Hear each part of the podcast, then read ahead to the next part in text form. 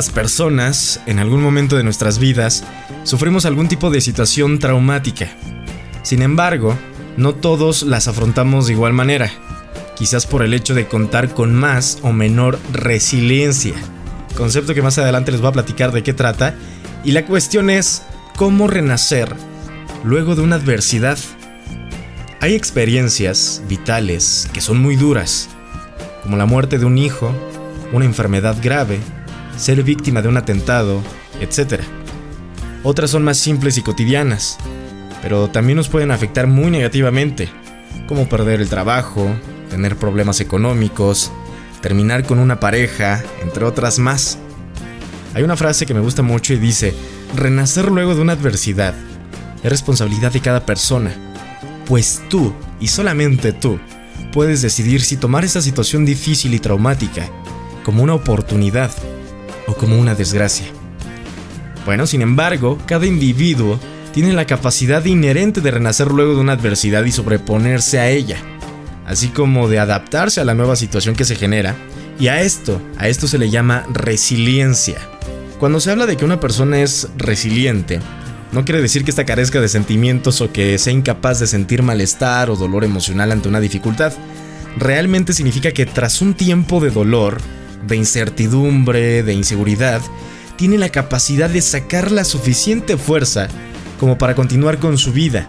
Esto no depende de que una persona tenga o no tenga resiliencia, como se los digo, sino que comprende determinadas conductas y formas de pensar que pueden aprenderse y desarrollarse de modo que un individuo puede ser genéticamente más vulnerable a la hora de enfrentarse a una situación adversa, pero puede ser resiliente si ha crecido en un ambiente propenso a ello.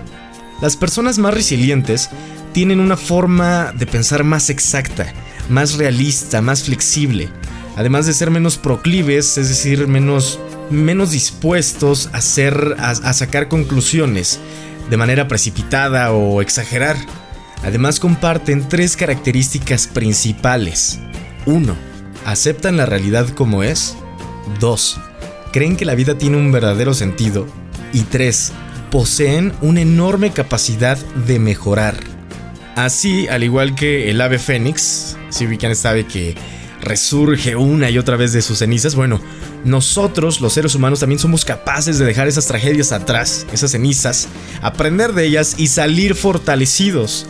Sin embargo, la familia, la escuela y la sociedad cumplen un importante papel a la hora de desarrollar en mayor o menor grado la capacidad de resiliencia.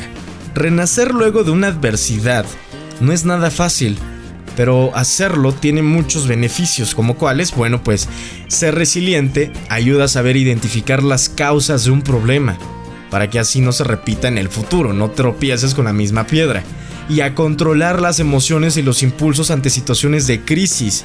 Asimismo, el individuo resiliente manifiesta un optimismo realista, teniendo una percepción positiva de su futuro y la idea de que controla su propia vida, por lo que intenta buscar nuevos retos y oportunidades para lograr una mayor satisfacción vital. Y por otra parte, las personas resilientes son sinónimo de buena salud, tanto física como mental. Estas poseen una mejor imagen de sí mismas, se autocritican menos, tienen más éxito en los estudios o el trabajo, tienen mayor satisfacción con sus relaciones, son menos propensas a sufrir depresión entre otras muchas cosas más. También decía María Ladavá, un buen indicador de resiliencia es la capacidad de recuperarse luego de enfrentar vientos adversos. En definitiva, renacer luego de una adversidad nos hace mucho más fuertes y ganar en resiliencia, una capacidad que sin duda no nos vendrá nada mal para posibles situaciones futuras. En ocasiones tendemos a escapar de los problemas. Yo soy uno de ellos, créanme. A victimizarnos por ellos o a intentar ignorarlos. Y nada, nada de esto sirve. Es mejor hacerles frente y crecer gracias a estos problemas. Agustín Ogmandino fue un escritor estadounidense y autor de superventas, el vendedor más grande del mundo, eh, que se han vendido alrededor de 50 millones de copias de sus libros que han sido traducidos a varios idiomas. Bueno, pues este escritor nos dice por qué el fracaso no es derrota. El fracaso se acepta, se entiende como una lección por asimilar, un pequeño paso más hacia la meta final. Los fracasos nos muestran el camino equivocado, que una vez reconocido no volveremos a caer. Al igual que el zorro, quien se ha ganado el calificativo de astuto porque difícilmente vuelve a caer en la misma trampa, a menudo la nube que oscurece nuestro presente sirve para iluminar nuestro futuro. La derrota es la decisión de no volverlo a intentar, claudicar ante los obstáculos, renunciar a la posibilidad de convertir el fracaso en éxito. Somos vencidos solo cuando nos estimamos derrotados. Los obstáculos en el camino de los débiles se convierten en escalones en el sendero de los triunfadores. Los triunfadores tienen la visión del objetivo que desean lograr, con lo cual convierten los obstáculos en retos a superar, en similitud al alpinista que visualiza la cima de la montaña como el objetivo a lograr, convierte a los obstáculos y peligros del ascenso como retos a dominar. En cambio, quien no tiene el suficiente anhelo de llegar a la cima, se desalienta fácilmente ante el esfuerzo que se le exige, ante los riesgos que le acechan y ante los retos que se le presentan y aún antes de iniciar el camino, se da por vencido. Si tú tienes claro qué es lo que deseas en la vida y día a día alimentas tu determinación para lograrlo, difícilmente te podrán detener, porque es tal tu convicción que los obstáculos dejan de serlo y más bien los observas como detonadores para lograr tu plan de realización. El fracaso debemos convertirlo en viento a favor, asimilando la lección, incrementando nuestra experiencia y fortaleciendo nuestra determinación en lograr nuestros propósitos. Es preferible renunciar a vivir que declararse derrotado y ser un perdedor porque se ha dejado de luchar. Nuestro objetivo en la vida debe ser apostar todo para triunfar. Fracaso no significa que somos fracasados, significa que todavía no hemos triunfado. Fracaso no significa que no hayamos logrado nada, significa que hemos aprendido algo. Fracaso no significa que hemos sido unos tontos, significa que teníamos mucha fe. Fracaso no significa que nos hemos desgraciado, significa que estuvimos dispuestos a intentarlo. Fracaso no significa que no tenemos la capacidad, significa que necesitamos hacer algo de manera diferente.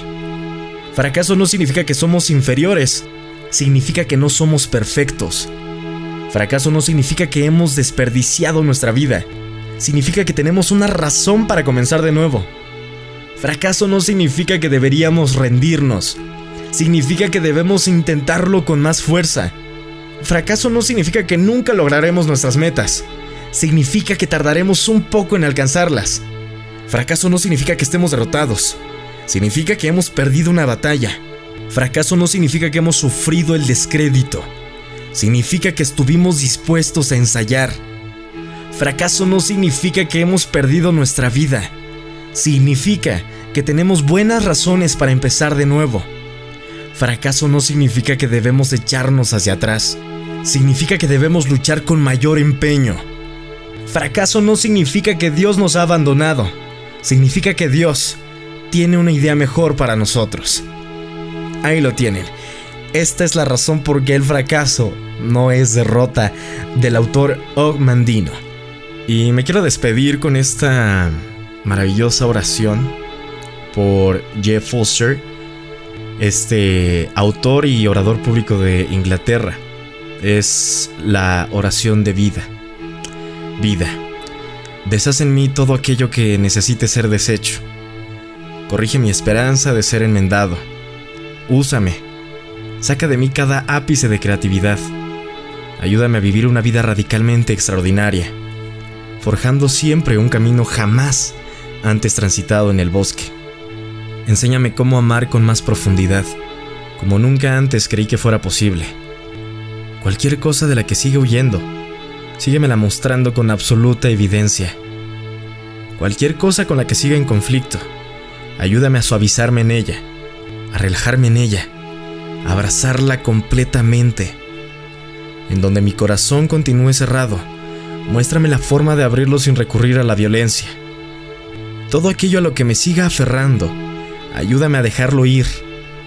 Regálame desafíos, luchas y obstáculos aparentemente insuperables, Si crees que eso me ayude a tener una más profunda humildad y confianza en la inteligencia de la vida. Ayúdame a reírme de mi propia seriedad. Permíteme encontrar el humor en los lugares más oscuros. Muéstrame un profundo sentido de descanso en medio de cada tormenta. No me liberes de la verdad, nunca. Deja que la gratitud sea mi guía. Deja que el perdón sea mi mantra. Deja que este momento sea mi eterna compañía. Permíteme ver tu rostro en cada rostro. Permíteme sentir tu cálida presencia en mi propia presencia.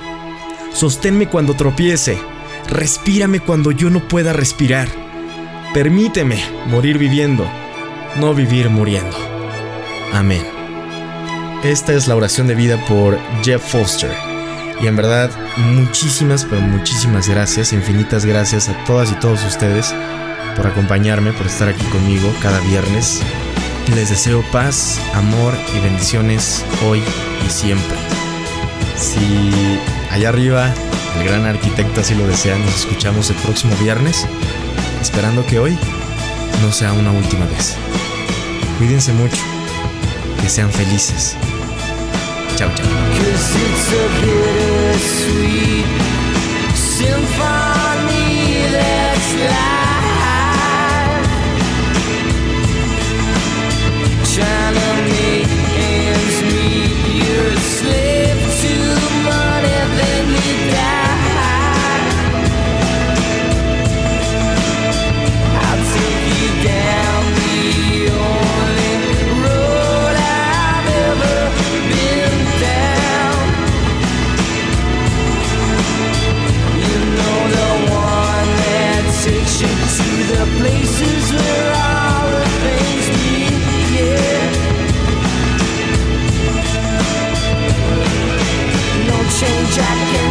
jack and chain.